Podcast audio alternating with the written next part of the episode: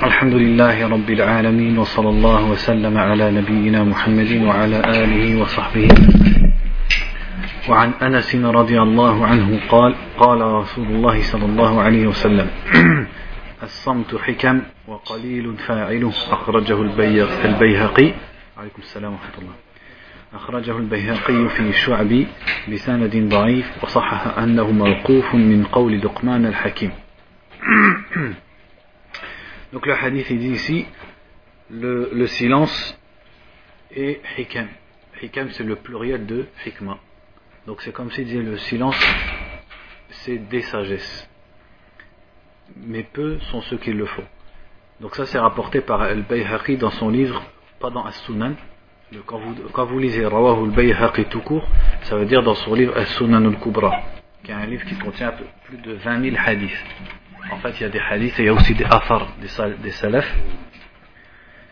Mais là, il a ramené dans Shu'ab. Shu'ab, c'est un autre livre de l'imam al-Bayhaqi, c'est Shu'ab al-Iman, les branches de la foi. Et ici, donc, Ibn Hajar, il dit, il l'a ramené avec une chaîne de transmission faible, et il a authentifié que, c'est-à-dire al-Bayhaqi, qu'en fait, c'est de la parole de, de Luqman, et non pas du prophète, sallallahu alayhi wa sallam.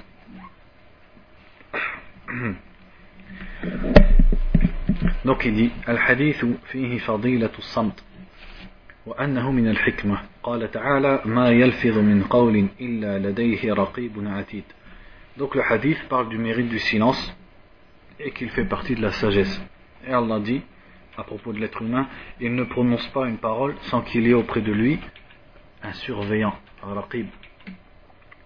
وجاء في البخاري أن النبي صلى الله عليه وسلم قال ما ضمن لي ما بين لحييه ورجليه أضمن له الجنة Et dans le Bukhari, le prophète sallallahu alayhi wa sallam a dit Celui qui me, qui me garantit ce qu'il y a entre ses deux barbes, c'est-à-dire sa langue, et ce qu'il y a entre ses deux jambes, je lui, je lui garantis le paradis.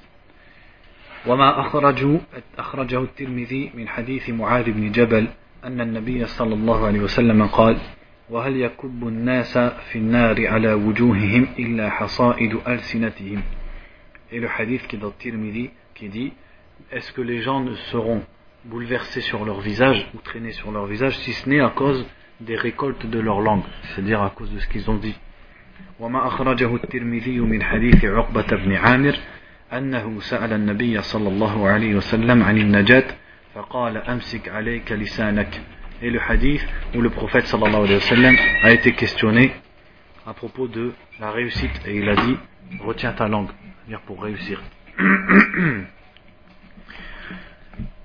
وقال الحسن البصري ما عقل دينه من لم يحفظ لسانه الحسن البصري a dit n'a pas compris sa religion celui qui ne protège pas sa langue ou qui ne préserve pas sa langue Zakar al-Ghazali min asat lisan Donc je vous avais dit que des fois il mentionne ici des paroles de al-Ghazali.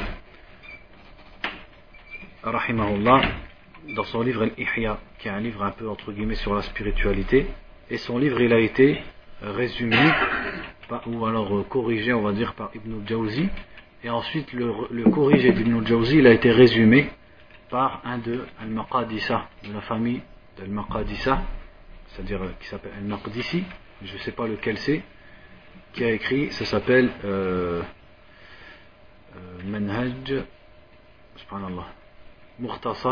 Manhaj al-Saliki. Non, pas Manhaj al-Saliki. Bon, en tout cas, il est traduit en français. C'est un gros tome rouge comme ça. Et Cheikh Abdullah al-Bukhari, quand il était venu à Olnesouba, il nous l'avait conseillé, ce livre. Donc ici, il cite Al-Ghazali qui dit parce que le Razali, dans son livre de base, il y a trop de soufisme et il y a trop de fausses croyances dedans et il y a trop de hadiths faibles et inventés. Même si le shir ici, des fois, il en tire quelques profits. Donc de son livre, il dit parmi les, les, al-lisan, c'est-à-dire des dégâts causés par la langue, al-khawdu fil batil, donc le fait de discuter dans ce qui est vain. Wal fil kalam, ça je sais pas ce que c'est. Wal fuhsh, c'est-à-dire la vulgarité. Wal sab, les insultes. Wal sukhriya, le fait de se moquer, ou l'istihza, qui est aussi la moquerie, ou ifsha ou sir, le fait de dévoiler les secrets, ou al-mira, al-mira, à ma connaissance, c'est une sorte de, vouloir paraître, ou al-jidal, le, fait de débattre, la discussion, ou al-la'an, le fait de maudire, ou al-kadhib, le mensonge, wal riba, la médisance, wal namima, le fait de colporter les paroles des gens, wal khusuma, et le fait de se disputer. وبهذا نعلم أن الصمت المحمود هو عن الكلام المحرم الذي ذكرنا بعضه ومثله الكلام الذي لا فائدة منه إذ ربما يجر إلى الكلام المكروه أو المحرم Donc Cheikh Abdullah al-Bassam dit à partir de ça nous comprenons que le silence qui est blâmé c'est le c'est le fait de pas parler de ne pas parler des paroles interdites dont on a déjà parlé c'est-à-dire qu'on a cité en citant la parole de Al-Ghazali ou alors pareil les paroles euh, dans le même sens les paroles qui n'ont pas de bénéfice et qui peuvent amener par la suite aux paroles interdites ou alors aux paroles déconseillées. Donc ce qui veut dire c'est le conseil qui est loué, le conseil, euh, silence qui est, qui est loué, le silence qui est demandé, c'est le fait de ne pas prononcer les paroles interdites et déconseillées, ou alors de ne pas prononcer les paroles qui n'ont pas de, de, de bénéfice, qui n'ont pas de faïda et qui peuvent amener elles-mêmes aux mauvaises paroles. أما إذا كان الكلام فيما ينفع من التلاوة والذكر والأمر بالمعروف والنهي عن المنكر وتعليم العلم ومباسطة الأهل والإخوان فهذا محمود Il dit quant à la parole qui est utile, comme la lecture du Coran, le dhikr, le fait d'ordonner le bien, de blâmer le mal, le fait d'enseigner la science, et le fait, ici il rajoute, et c'est important, le fait de al-mubasata, c'est-à-dire le fait d'être détendu avec sa famille et avec ses, frères, ça, il n'y a pas de mal dedans. Donc c'est aussi, c'est aussi quelque chose de bien. C'est-à-dire le fait que tu aies des invités. Et que, donc là c'est pas le chir qui dit ça, c'est une parole que je rajoute pour expliquer. Le fait que tu aies des invités. Et vous parlez, c'est-à-dire toi tu vas parler avec eux de tout. De ce, dont ils parlent, tu vas parler avec eux. Ça, on va pas dire que c'est une parole où il n'y a pas de faïda, tu aurais mieux fait de te taire. Parce que c'est une invitation. Et une invitation, c'est fait justement pour, qui ait pour conséquence l'amour, le mahabba, l'entente ou alors des fois tu peux inviter des gens que tu n'as pas vus, tu vas leur demander comment ils vont, etc. Donc certes c'est pas de la lecture du Coran, c'est pas du rappel d'Allah, mais c'est quand même des paroles bénéfiques. Bénéfiques dans le sens où elles amènent euh, elles mahabba entre les gens, elles amènent le lien entre les musulmans. واللسان لهذه الأغراض الفاضلة من نعم الله تعالى العظيمة ولطائف صنعه. Et la langue quand elle est pour ces buts-là, eh elle fait partie des grands bienfaits d'Allah. فإنه ينطق بالإيمان والإسلام car la langue prononce la foi et prononce l'islam. قال تعالى لا خير في كثير من نجواهم إلا من أمر بصدقة أو معروف أو إصلاح بين الناس. فهذه الآية الكريمة هي الفصل في قبيح الكلام ومليحه. Et il est dit dans le verset, il n'y a pas de bien dans la plupart de leurs paroles. Najwa, najwa c'est la parole faite entre guillemets en secret, isolé, sauf celui qui ordonne une aumône, ou qui ordonne un bien, ou qui ordonne une réconciliation entre les gens. Donc dit ce verset il tranche entre les paroles qui sont bonnes et les paroles qui sont mauvaises. On peut rajouter ici c'est une faïda, ça n'a pas de rapport avec le, silence, mais des fois quand on, dit une faïda qui est hors du sujet, eh ben, on la retient mieux que le sujet lui-même. Si on regarde le verset, Allah il nous dit il n'y a pas de bien dans la plupart de leurs paroles, sauf celui qui ordonne une aumône ou un bien ou une réconciliation entre les gens.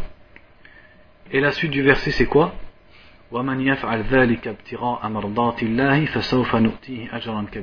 je me trompe pas, dans Surat An-Nisa, et celui qui le fait en cherchant la, satisfaction d'Allah, il aura une, grande récompense.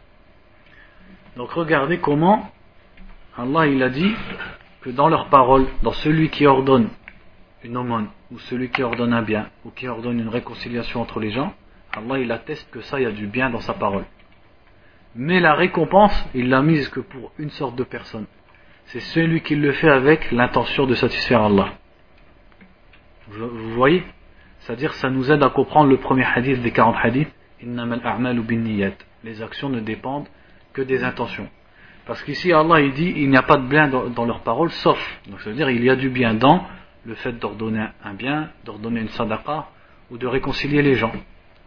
Et celui qui le fait en cherchant la satisfaction d'Allah aura une récompense. Ça veut dire, celui qui ne fait pas ça en cherchant la, satisfaction d'Allah, mais il fait ça comme ça, parce que ça lui convient, ou, c'est-à-dire sans penser à la satisfaction d'Allah, certes, il ne porte pas un péché, c'est pas un péché, mais il n'a pas non plus de récompense. Et pourtant, sa parole, il y a du bien dedans. Mais ça, ça prouve que les actes qui sont bien en eux-mêmes et qui sont un bien pour les gens, ils ne sont pas forcément récompensés. Ils sont récompensés et ils sont une adoration qui te rapproche d'Allah si tu mets l'intention dedans que ça te rapproche d'Allah et de satisfaire Allah. Et ça, c'est cité par Ibn Rajab dans le l'explication du premier hadith. Dans Jami' al-Ulum al-Hikam, il cite cette faïda. Un frère aussi, il a demandé sur Paltok, c'est quoi les quatre hadiths dont l'imam Abu Daoud, il a dit que l'islam est tourné autour. Donc ça, c'est une parole de l'imam Abu Daoud, il a dit, le hadith du prophète sallallahu alayhi wa sallam, les hadiths sont nombreux, et il dit, j'ai mis 4000 hadiths dans mon livre. Et parmi ces il suffit, euh, parmi ces 4000, il suffit qu'une personne en connaisse quatre. Et il a cité le hadith, donc si je me souviens bien, Innamal a'malu bin niyat, les actes ne dépendent que des intentions. Le hadith sur les innovations de Aïcha. Le hadith qu'on a cité sur euh, le fait de délaisser ce qui ne t'apporte pas. Et le dernier, j'ai eu un doute. Est-ce que c'est le hadith Le haram est clair et le licite est clair le hadith de Nu'man ibn Bashir, ou alors est-ce que c'est le hadith de Abdullah ibn Mas'ud يخلق أحدهم في بطن أمه أربعين يوما نطفة ثم يكون مضغة مثل ذلك etc. C'est-à-dire l'un d'entre vous est créé euh, dans le ventre de sa mère 40 jours comme une, un, un, caillou de sang, puis 40 jours comme un morceau de chair. C'est un des deux hadiths, le quatrième. Et celui qui veut, bah, il regarde au début de Jami' al-Ulum al-Hikam, il trouve la parole d'Abu Daoud. Et il y a une parole de l'imam Ahmed dans le même sens. Il a dit trois hadiths. Le hadith sur les intentions, le hadith sur les innovations et le hadith, le hadith sur le halal éclair et le haram éclair. Et il y a beaucoup de paroles comme ça chez les salafs, autour de 3, 4, 5 hadiths. قوله قليل فاعله لأن الناس مجبولون على القيل والقال وكثرة السؤال dans le, dans le hadith, il est dit, et peu sont ceux qui le font, c'est-à-dire le silence. Il dit shirk parce que les gens, ils ont été créés sur, ils sont attirés par al-qil ou al-qal, les on dit, les on a dit, et le fait de poser beaucoup de questions.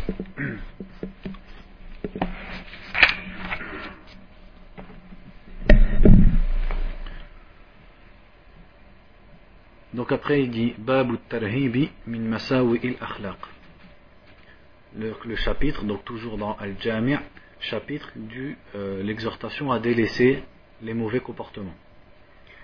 عن أبي هريرة رضي الله عنه قال قال رسول الله صلى الله عليه وسلم إياكم والحسد فإن الحسد يأكل الحسنات كما تأكل النار الحطب أخرجه أبو داود ولابن ماجه من حديث أنس نحوه Ici, il a dit Ibn Majata. En fait, c'est Ibn Majah. Il n'y a pas de deux points sur le A.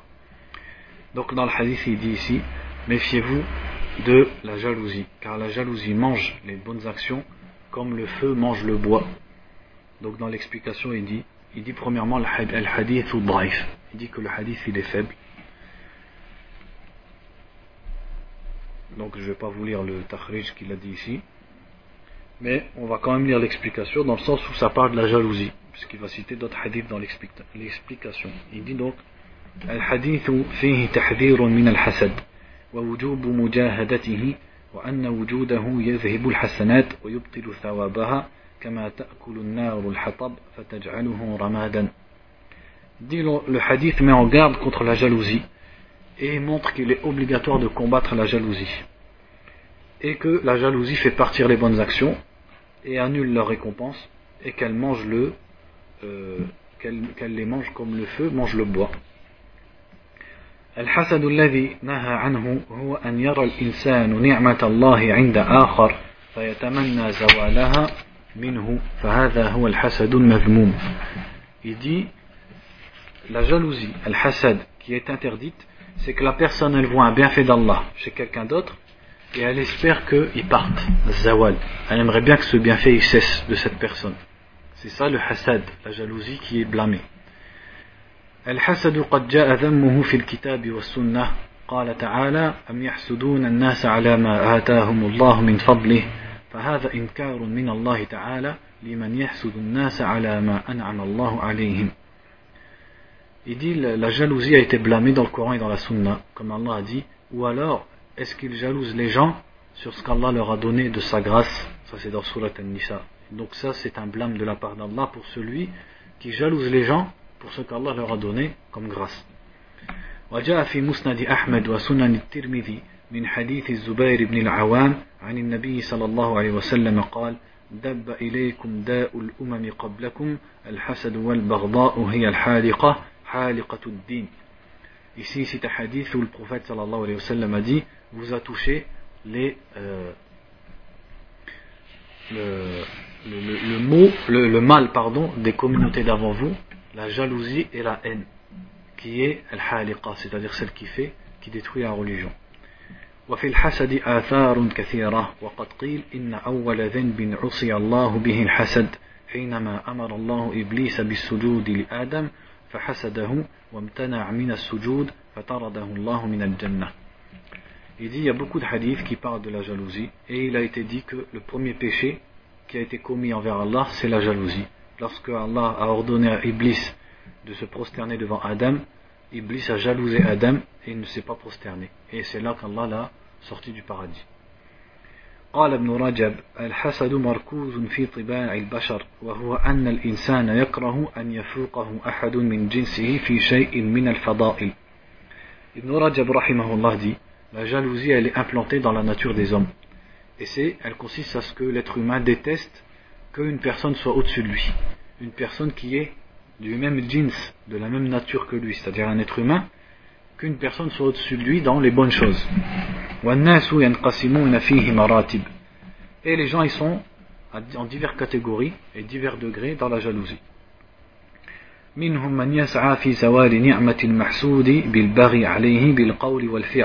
Parmi eux, il en est qui s'empressent de faire partir ce bienfait de celui qu'il jalouse en en, en, en, transgressant contre lui par ses paroles ou par ses actes. Et d'autres, ils essayent de déplacer ce bienfait qu'il y a chez cette personne chez, pour lui-même, envers lui-même.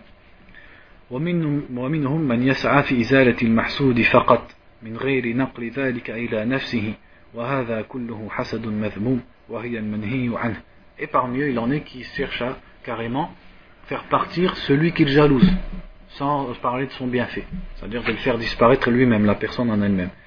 Et tout ça, donc, ça rentre dans la jalousie qui est blâmée, qui est interdite. وقسم آخر من الناس إذا حسد غيره لم يعمل بمقتضى حسده ولم يبغي على المحسود بقول ولا بفعل وقد روي عن الحسن أنه لا يأثم بذلك Il dit il y a encore une autre partie de gens qui, lorsqu'il jalouse quelqu'un, il n'agit pas en conséquence de sa jalousie, et il ne transgresse pas contre celui qu'il jalouse, ni par les actes, ni par les paroles. Et il a été rapporté de Al-Hassan, donc je pense ici c'est Al-Hassan al-Basri, donc ça peut être Al-Hassan le fils de Ali, mais généralement quand il dit Al-Hassan c'est Al-Hassan al-Basri, il a été rapporté de lui qu'il n'y a pas de péché dans ce genre de jalousie. C'est-à-dire une jalousie qui reste dans le cœur et qui n'est pas que, appliquée. وقسم آخر إذا وجد في نفسه الحسد سعى في إزالته وفي الإحسان إلى المحسود بإبداء الإحسان إليه والدعاء له ونشر فضائله وفي إزالة ما وجد في نفسه من الحسد حتى يبدل بمحبته Et il y a encore une autre partie de gens, lorsqu'ils trouvent de la jalousie en, en lui-même, ils cherchent à, à, la faire partir. À faire partir quoi Non pas le bienfait de la personne, mais la jalousie. En faisant du bien envers la personne qu'il jalouse. Et en invoquant pour lui et en parlant de ses mérites. C'est-à-dire, il, jalouse une personne, il sent ça de lui, eh ben, au lieu de faire du mal à la personne, il va carrément parler en bien de lui. Et en essayant de faire partir ce qu'il a trouvé en lui-même de jalousie et de l'échanger par de l'amour. Et ça, ça fait partie des plus hauts degrés de la foi.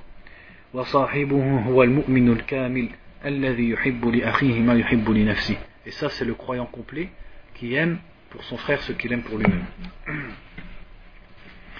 وقال الشيخ عبد الرحمن السعدي الحسد نوعان الشيخ عبد الرحمن السعدي a dit la jalousie est de deux sortes نوع محرم مذموم une sorte qui est interdite et blâmée وهو أن يتمنى زوال نعمة الله عن العبد c'est que, c'est que la personne elle souhaite voir partir le bienfait d'Allah sur une personne سواء أحب ذلك محبة استقرت في قلبه ولم يجاهد نفسه عنها أو سعى مع ذلك في إزالتها وإخفائها وهذا أقبح لأنه ظلم متكرر Il dit que la personne aime cette chose d'une façon constante dans son cœur, sans combattre son âme, ou alors au contraire en essayant ensuite de faire partir ce bienfait et de cacher ce bienfait, et ça c'est encore pire, parce que c'est de l'injustice répétée.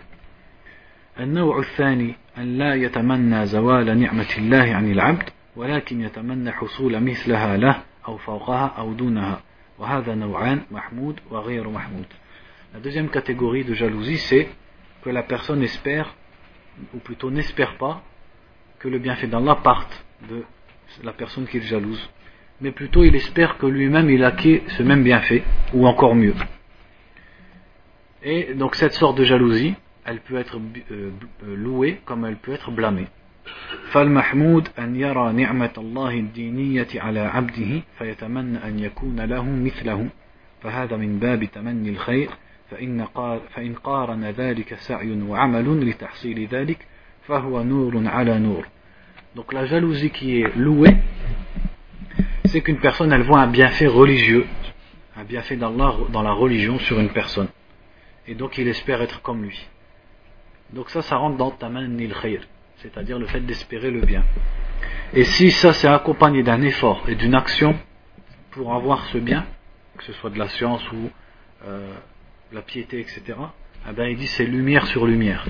Donc en fait, ce qu'il veut dire ici, la jalousie qui est euh, louée dans l'islam, c'est le fait que tu vois un bienfait religieux, que ce soit de la science ou de la piété ou des beaux caractères chez une personne, et tu te dis j'aimerais bien être comme elle, j'aimerais bien avoir le même bienfait ou encore mieux.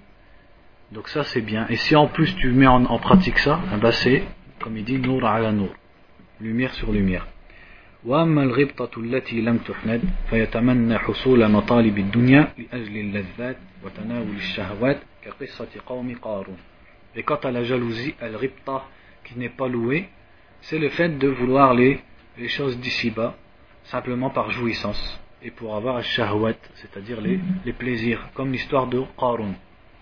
L'histoire de Qarun, c'est-à-dire, Qarun, vous connaissez, qui était quelqu'un du peuple de Moussa, et qui était très riche, et les gens, ils l'ont jalousé sans, c'est-à-dire ce qui est cité dans le Coran, les gens ils n'ont pas voulu qu'il perde sa fortune, mais ils ont voulu avoir comme lui. Donc ça c'est pas c'est pas recherché et c'est pas loué, parce qu'il n'y a pas de bien derrière.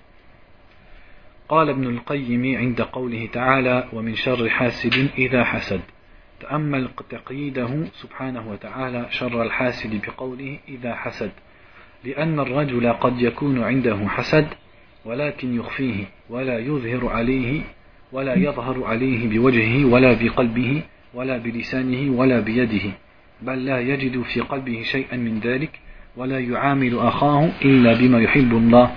فهذا لا يكاد يخلو منه أحد إلا من عصم الله Ibn al-Qayyim il a dit sur la parole d'Allah dans surat al-Falaq wa min sharri hasidin idha hasad c'est-à-dire je cherche protection contre le mal du jaloux lorsqu'il jalouse Il dit regarde comme Allah a conditionné.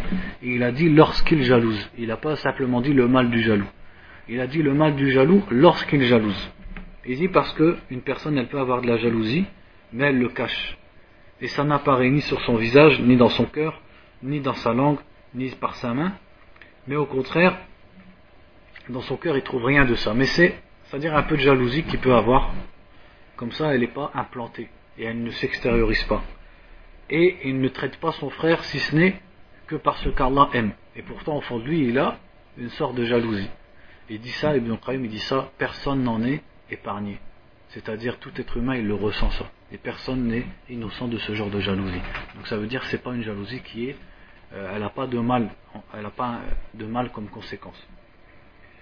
Et n'en est protégé que celui qu'Allah a protégé. Et là, donc la jalousie a trois degrés. Le premier degré, c'est celle qu'Ibn al-Qayyim il a citée ici. C'est-à-dire une jalousie qui est dans le cœur sans conséquence.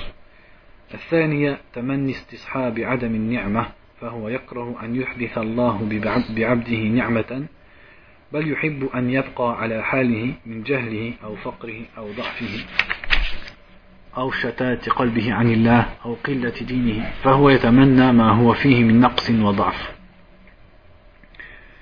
Il dit la deuxième sorte, c'est que la personne, n'aime pas qu'Allah crée un bienfait pour une personne. Mais il aimerait que la personne, elle reste dans sa faiblesse ou dans son ignorance ou dans son, son manque de religion. C'est-à-dire, il veut que la personne, elle reste dans sa faiblesse et dans son manque.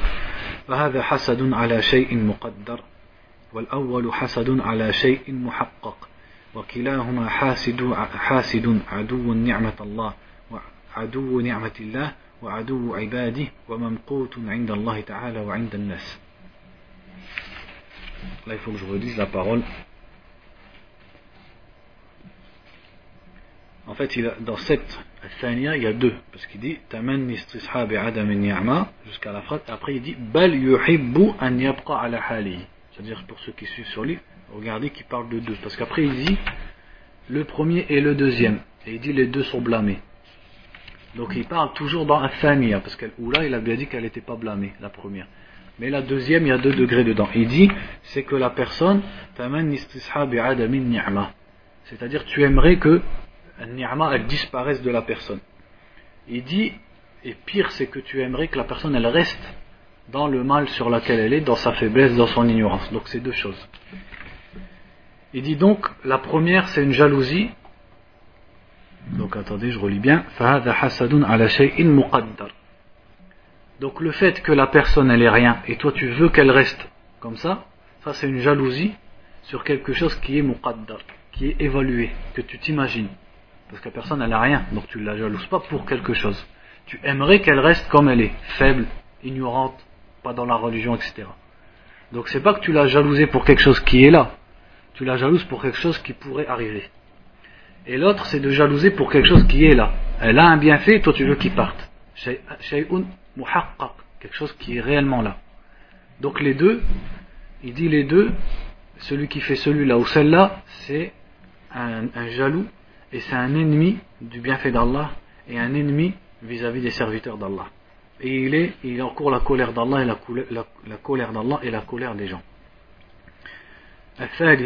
حسد الغبطة وهو تمني أن يكون له مثل حال المحسود من غير أن تزول النعمة عنه فهذا لا بأس به ولا يعاب صاحبه بل هذا قريب من المنافسة قال تعالى وفي ذلك فليتنافس المتنافسون La troisième c'est al-ribta, qui est que tu espères avoir comme la personne que tu jalouses, sans que la personne elle perde quoi que ce soit. Il dit ça, il n'y a pas de mal. C'est-à-dire tu vois une personne, elle a un bien, tu dis j'aimerais bien avoir le même. Donc en, français ça s'appelle l'envie, mais tu le ou de la jalousie. C'est-à-dire en français aussi il y a une différence entre les deux, moi je sais pas la faire, mais en tout cas, il dit ça, il n'y a pas de mal, et celui qui le fait, il n'est pas blâmé. Et c'est plus proche de al-munafasa, c'est-à-dire la concurrence. Et Allah dit, c'est en ça que doivent se faire concurrence ceux qui se font concurrence. وفي الصحيح عن النبي صلى الله عليه وسلم أنه قال لا حسد إلا في اثنتين رجل آتاه الله مالا وسلطه على هلكته في الحق ورجل آتاه الله الحكمة فهو يقضي بها ويعلمها الناس Et dans le hadith, il est dit, il n'y a de jalousie que dans deux choses. Un homme à qui Allah a donné de l'argent et qui le dépense dans la vérité. et un homme à qui Allah a donné la sagesse et par laquelle il juge et qu'il l'enseigne aux gens. Donc c'est-à-dire que ça montre que c'est permis, tu peux jalouser les gens pour ça. Est-ce que tu peux jalouser les gens pour autre que ces deux choses-là? Oui, parce qu'il y a encore d'autres, il y a aussi le bon comportement, il y a encore d'autres. Mais c'est comme si ici il disait il y a la vraie jalousie qui est louée et qui est recherchée, c'est celle-là. Donc ça c'est al-ribta, c'est l'envie. الحامل لصاحبه كبر نفسه وحمل خصال وحب خصال الخير والتشبه بأهلها والدخول في جملتهم وأن يكون من من سابقيهم وعليه فتحدث له من هذه الهمة المنافسة والمسابقة والمصارعة Donc attendez, il faut que je relise bien la phrase. Il dit ça, c'est al-ribta, c'est l'envie. Qui est ce qui pousse la personne à ça C'est le fait d'aimer le bien, d'aimer les bons caractères, et d'aimer et d'espérer être parmi les gens du bien, et d'être parmi ceux qui précèdent au bien.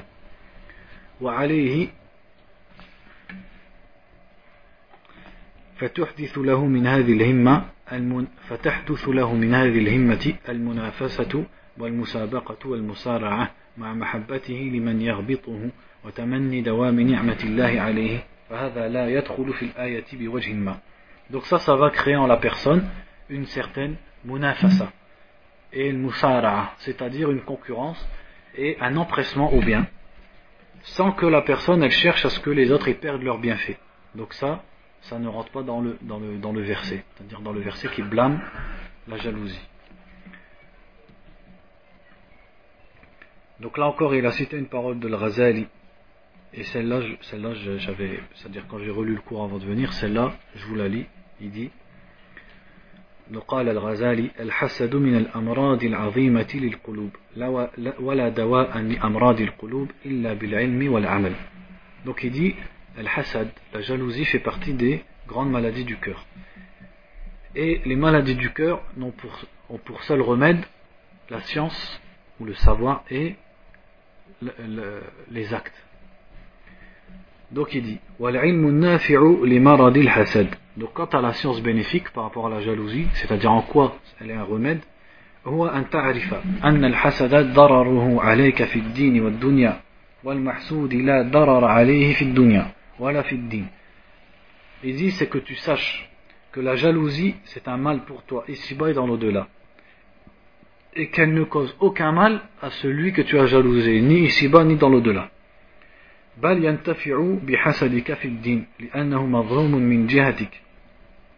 Au contraire, ça va lui être bénéfique dans sa religion, c'est-à-dire celui que tu es en train de jalouser. Parce qu'il va être opprimé à cause de toi. Il est mavloum. La siyama idha akhrajta al-hasada ila al-qawli wal-fi'l. Surtout si tu as sorti la jalousie par des actes et des paroles.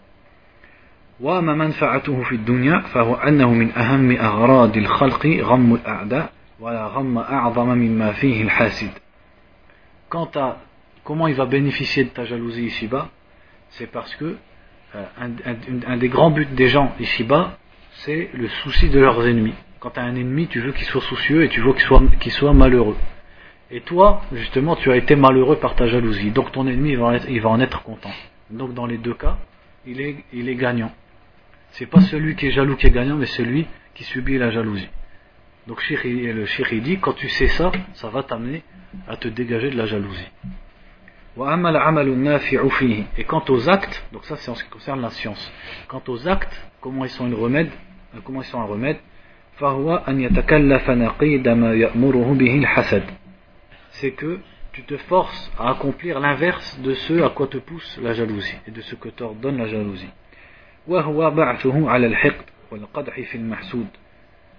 Et la jalousie, elle, te pousse à détester et à faire du mal à celui que tu jalouses.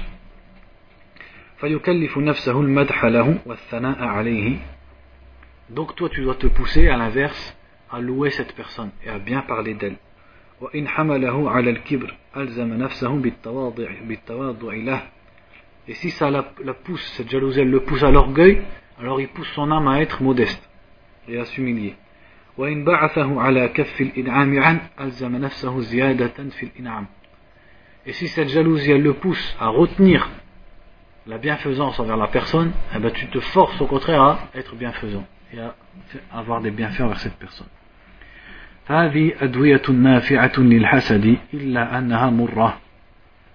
Il dit ça, ce sont des remèdes contre la jalousie, mais ces remèdes, ils sont amers.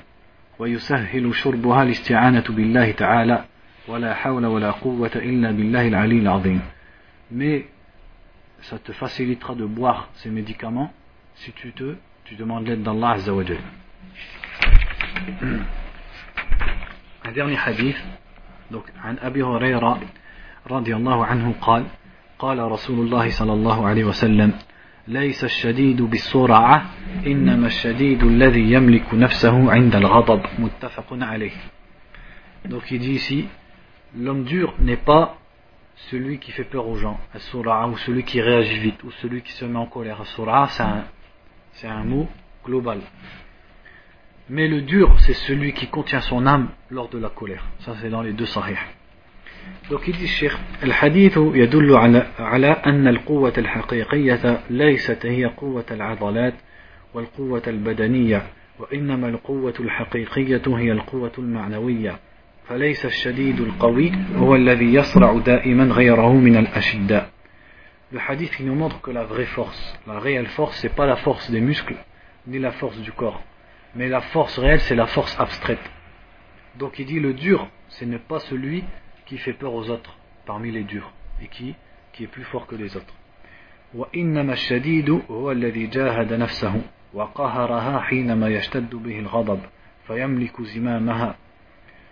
Mais le dur, c'est celui qui combat son âme et qui la domine lorsqu'il est en colère et qui, tient, qui la tient par les rênes.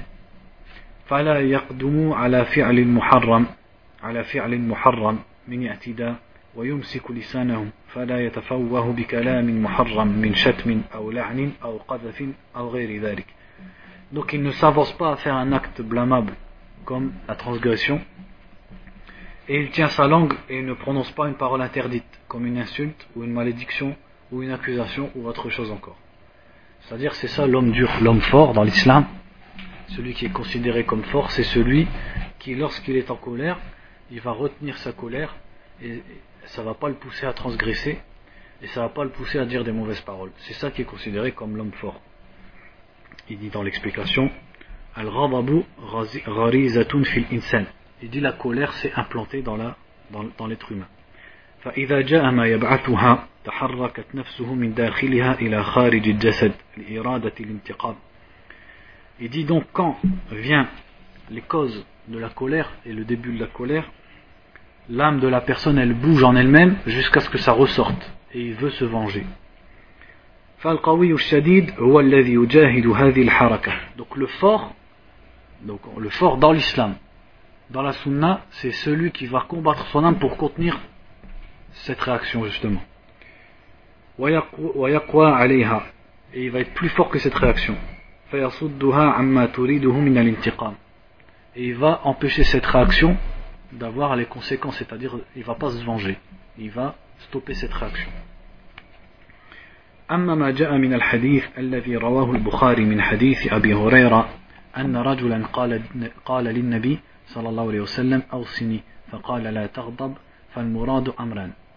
Il dit, quant au hadith qui est dans Sahih al-Bukhari d'Abu Huraira où il a dit, un homme a dit au prophète sallallahu alayhi wa sallam, conseille-moi.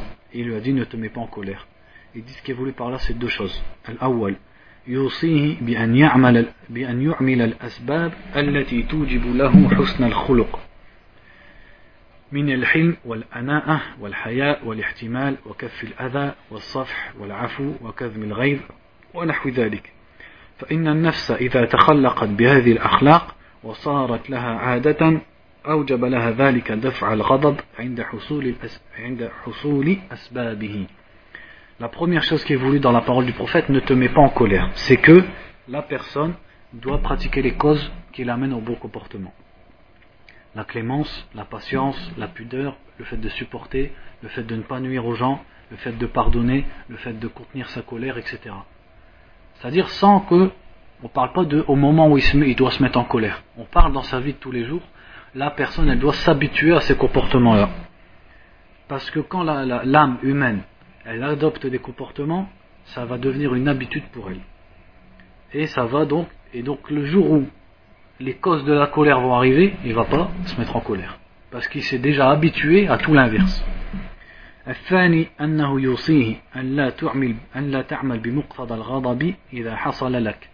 deuxième, le deuxième sens du hadith, ne te mets pas en colère, c'est lorsque vient ce qui te met en colère. C'est-à-dire, n'agis pas en conséquence de la colère quand te vient la colère, quand te vient ce qui te met en colère.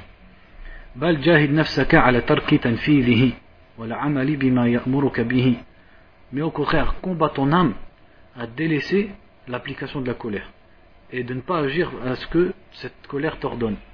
فإن الغضب إذا ملك من بني آدم كان هو الآمر والناهي له ولهذا قال تعالى ولما سكت عن موسى الغضب parce que quand la colère prend possession de la personne, c'est elle qui l'ordonne et c'est elle qui l'interdit. Ça veut dire c'est elle qui va dicter ses actes. C'est pour ça qu'Allah dit lorsque la colère se fut, se fut calmée de Moussa, se, se tue entre guillemets de Moussa, dans l'histoire de Moussa alayhi salam. Fadilatul hilm. le mérite de la clémence. Al-hilm ici, ce que, veut dire, c'est l'inverse de l'ghadab et l'inverse de la vengeance. Allah il a cité parmi les caractéristiques des croyants al-kadhimin al ceux qui contiennent leur rage. Et dans un autre verset, il a dit à propos des croyants, lorsqu'on les met en colère, ils pardonnent. وأخرج أبو داود والترمذي وحسنه من حديث معاذ بن أنس الجهني عن رسول الله صلى الله عليه وسلم من كظم غيظا هو قادر على, على أن ينفذه من كظم غيظا هو قادر على أن ينفذه دعا الله على دعاه الله على رؤوس الخلائق ويخيره من أي الحور شاء Dans le hadith ici qui est dans As-Sunan, le prophète sallallahu alayhi wa sallam a dit Celui qui contient une rage qu'il est capable d'appliquer. Capable d'appliquer, qu'est-ce que ça veut dire Ça veut dire que quelqu'un t'a mis en colère et tu es capable de l'appliquer. Ça veut dire que tu as la force et tu ne crains personne. Et la personne, elle est plus faible que toi. Ça peut être ton enfant, ça peut être ta femme, etc. Donc il dit celui qui contient une rage qu'il est capable d'appliquer, Allah l'appellera devant toutes les créatures et il le fera choisir les flammes du paradis qu'il veut. Donc c'est un mérite pour ceux qui, qui contiennent leur colère. والآثار والحكم المنقولة عن العلماء والحكماء في هذا الباب كثيرة جدا et les sagesses qui ont été rapportées des ulama et des sages sur ce sujet sont nombreuses. On peut citer aussi le hadith où le prophète sallallahu alayhi wa sallam, un des bédouins, il est venu, et les bédouins ils étaient connus pour avoir pour pas avoir d'éducation. Il est venu, il a attrapé euh, le prophète par son col et il l'a tiré. Anas il dit à tel point que je voyais la trace du col du prophète dans son cou. Et il lui a dit, euh, je crois il a dit, Ya Muhammad, iqsimli min malillahi alladhi a'tak. Il lui a dit Donne-moi des biens qu'Allah t'a donnés. Et le prophète sallallahu alayhi wa sallam, il l'a regardé, il a rigolé. Anas, il a dit la réaction du prophète Dahik nabi sallallahu alayhi wa sallam. Il l'a regardé, il a ri de son ignorance, c'est-à-dire son comportement, et il a dit Donnez-lui autant, autant, autant. Ça serait nous maintenant. tu le tires par le col, tu le tires par, par le dos, tu l'emmènes et tu le jettes je sais pas où. Mais après, si on fait ça, c'est quoi qui va, c'est quoi qui va en, pâtir? C'est l'islam. Et c'est la réputation de l'islam. Donc on va s'arrêter là pour aujourd'hui. Donc euh, le prochain hadith, ça sera 1292. Juste je parle pour, par, rapport aux frères qui sont sur Paltok. Euh, parce qu'il y a beaucoup de gens, ils diffusent mes cours sur Paltok, ils m'ont pas demandé l'autorisation. Donc déjà c'est un manque de politesse. Ça se fait pas. C'est, c'est un clair manque de adab de passer des cours de quelqu'un sans lui demander. Et donc pour ceux qui font ça, je vous permets de le faire que sur les cours sur euh, As-Sunnah qu'on a fait à Chalon et à Metz. C'est-à-dire les, cours qui s'appellent la Sunnah et l'histoire du Hadith. Pourquoi pour les autres cours je ne le permets pas? C'est parce que les autres cours c'est des cours qui amènent à discussion. C'est-à-dire euh, il y aura toujours des gens qui ne seront pas d'accord. Et pas le talk c'est un champ de bataille où il y a tout et n'importe quoi. Et moi, je ne veux pas attirer ce genre de discussion autour de, de, moi et autour de ma personne. Donc, je permets qu'il de diffuser que le, le, cours sur la sunna. Donc ça, je ne parle pas des frères du centre, ou je parle, pas, je parle des frères, des frères sur Palto qui ont pris mes cours et les ont mis comme ça, sans me demander. Voilà. ونسأل الله تعالى أن يرزقنا العلم النافع والعمل الصالح اللهم إنا نسألك الهدى والتقى والعفاف والغنى وصلى الله وسلم على نبينا محمد وآله وصحبه.